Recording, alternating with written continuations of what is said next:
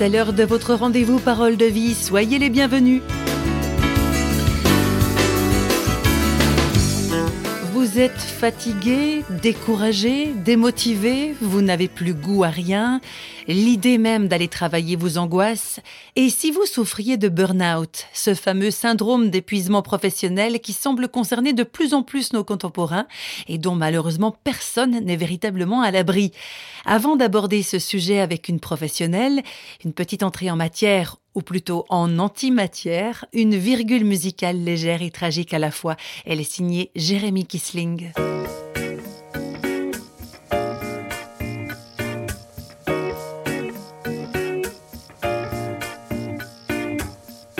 N'attendez rien de moi, je ne sais pas quoi faire. Si je parle tout bas, c'est que je voudrais me taire. Mes mots ne marchent pas, mes gestes ne touchent pas. Je souffle du vide dans l'air, je suis de l'antimatière. Je suis hors de portée, la lune c'est ma terre. J'ai la nuit sous mes pieds, mon cœur est un cratère. Je m'applique à moitié, je ne sais pas m'exprimer.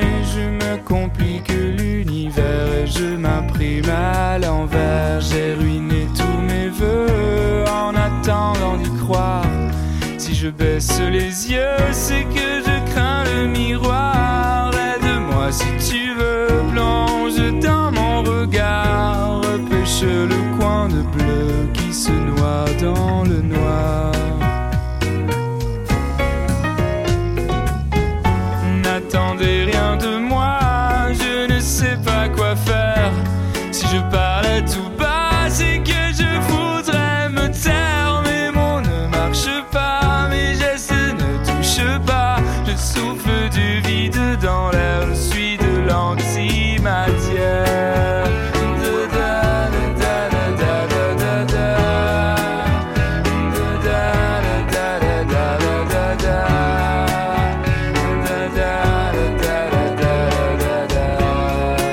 Notre invitée du jour, c'est Christina Ayerli, qui est psychiatre et psychothérapeute dans la cité helvétique de Gumligen, près de Berne. Au centre de thérapie chrétienne Siloa, elle accompagne des personnes souffrant du burn-out, cet épuisement non seulement physique, mais aussi émotionnel. Christina Ayerli parle de ce véritable mal du siècle au micro de Serge Carrel, avec qui elle évoquera notamment l'importance d'une saine spiritualité pour notre équilibre psychique.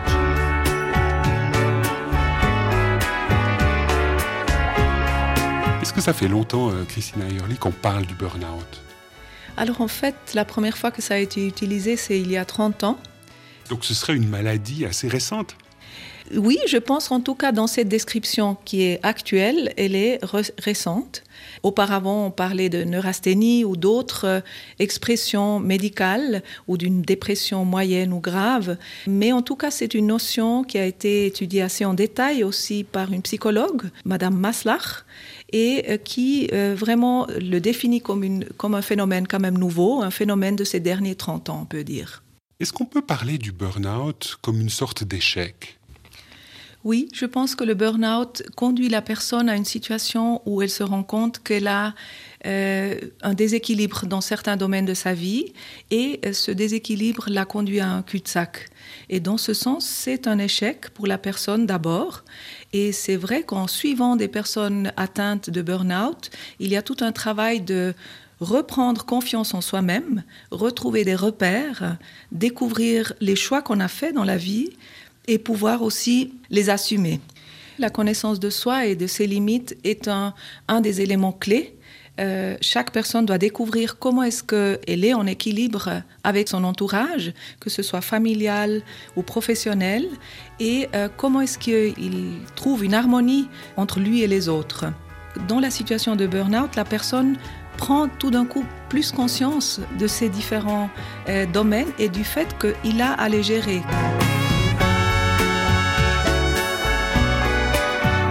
Christina Ayerli, à vous entendre, euh, le burn-out, alors certes c'est un échec, mais c'est aussi une véritable chance pour euh, un individu.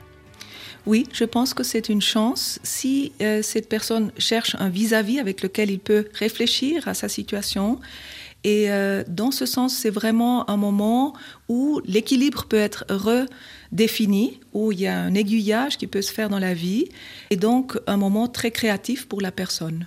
Dans vos publications, vous parlez euh, à ce niveau-là d'une sorte de manière de renouer avec son fil d'or. Est-ce que vous pourriez nous dire quelques mots euh, à ce propos-là?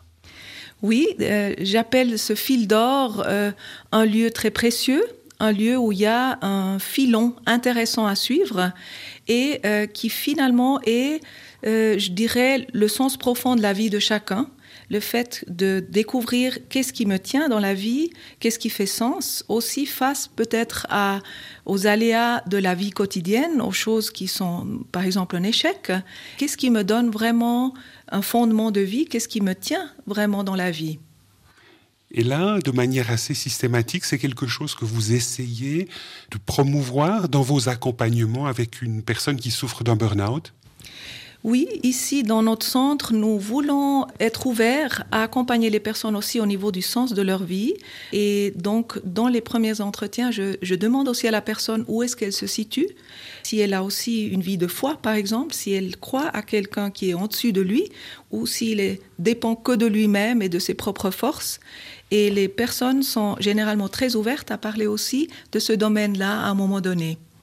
Mais c'est-à-dire que dans notre société euh, aujourd'hui, on est très souvent un peu aliéné, on est un peu euh, étranger à véritablement ce qu'on est soi-même au plus profond oui, je dirais que si on regarde tous ces domaines dont on vient de parler, on a oublié un domaine qui est le, domaine de la spiritualité.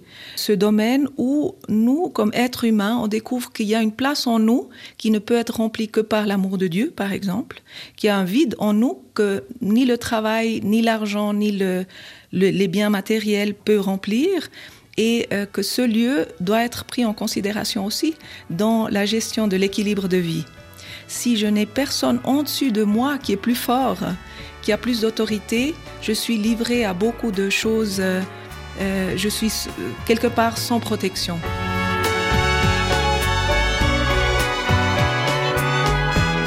Christina Yerli, en quoi une saine spiritualité permet euh, peut-être de se prémunir contre le burn-out? Une spiritualité saine est un apport important pour la santé psychique d'abord et pour la gestion du quotidien. Et ça fait 15 ans que je travaille comme psychiatre et que j'essaye d'intégrer cet aspect-là dans ma thérapie, que les personnes puissent découvrir aussi cet aspect-là de leur vie humaine, l'aspect de pouvoir avoir une relation et une relation satisfaisante, une relation d'amour avec un Dieu aimant. Par ce fait, les priorités peuvent aussi être redéfinies et je peux aussi recevoir par ma vie spirituelle des éléments que peut-être avant je cherchais au niveau euh, relationnel ou au niveau professionnel et cela me décharge. Vous auriez un exemple concret? Oui, je pense à une dame que j'ai suivie euh, qui euh, était très prise par le travail. Elle travaillait à, à 200% et jusqu'à l'épuisement, c'est à ce moment-là que je l'ai vue, et qui a découvert qu'au fond, il y avait un vide en elle et elle a commencé à, découvrir cette relation d'amour avec Dieu. Et par la suite, elle a décidé de changer de travail. Elle a trouvé un travail où elle était beaucoup plus protégée aussi au niveau des horaires. Et pour le moment, elle dit qu'elle se sent toute bizarre du fait qu'elle elle, n'a pas le même modèle qu'avant. Et elle doit découvrir comment trouver un nouvel équilibre euh, pour elle-même dans cette nouvelle situation. Mais en tout cas, elle a fait des choix qui lui permettent d'acquérir des nouvelles possibilités.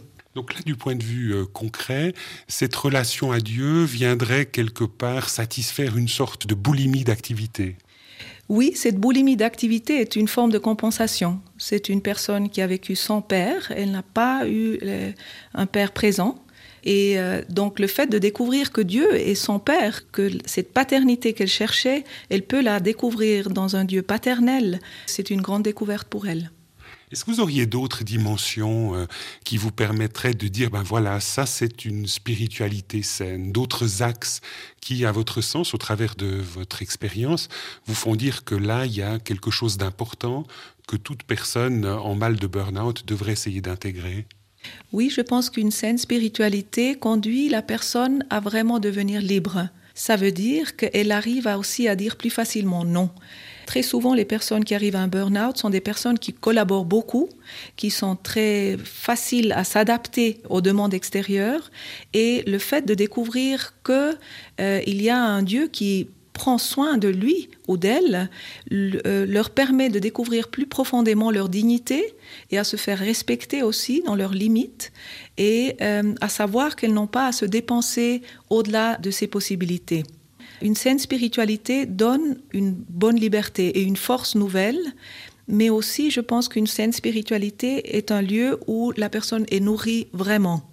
Euh, Qu'est-ce que vous entendez par la nourrir vraiment? Parce qu'il y aurait des spiritualités qui, quelque part, euh, n'apporteraient rien ou ne nourriraient pas? La seule chose que je peux dire, c'est que, euh, en tout cas, cette, la, Bible parle par exemple de l'eau vive ou du pain vivant.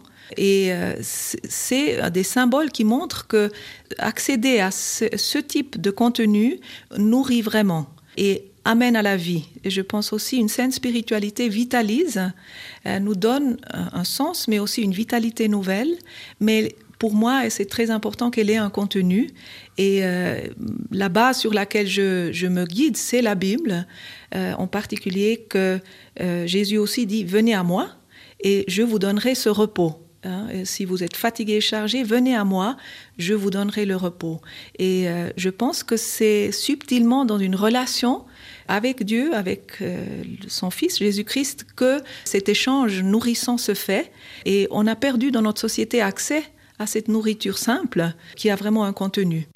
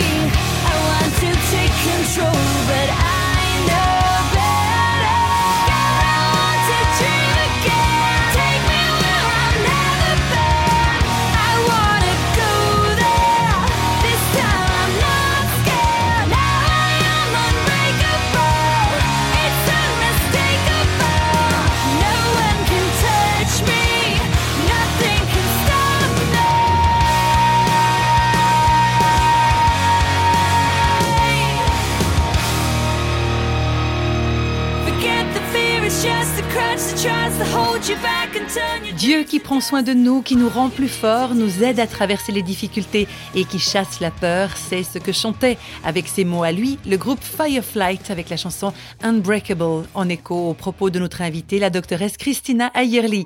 Si vous souhaitez réagir ou entrer en dialogue avec nous, eh bien n'hésitez surtout pas à le faire en nous contactant aux adresses qui vont suivre. À bientôt à l'écoute de Paroles de vie, une émission réalisée par Radio Réveil.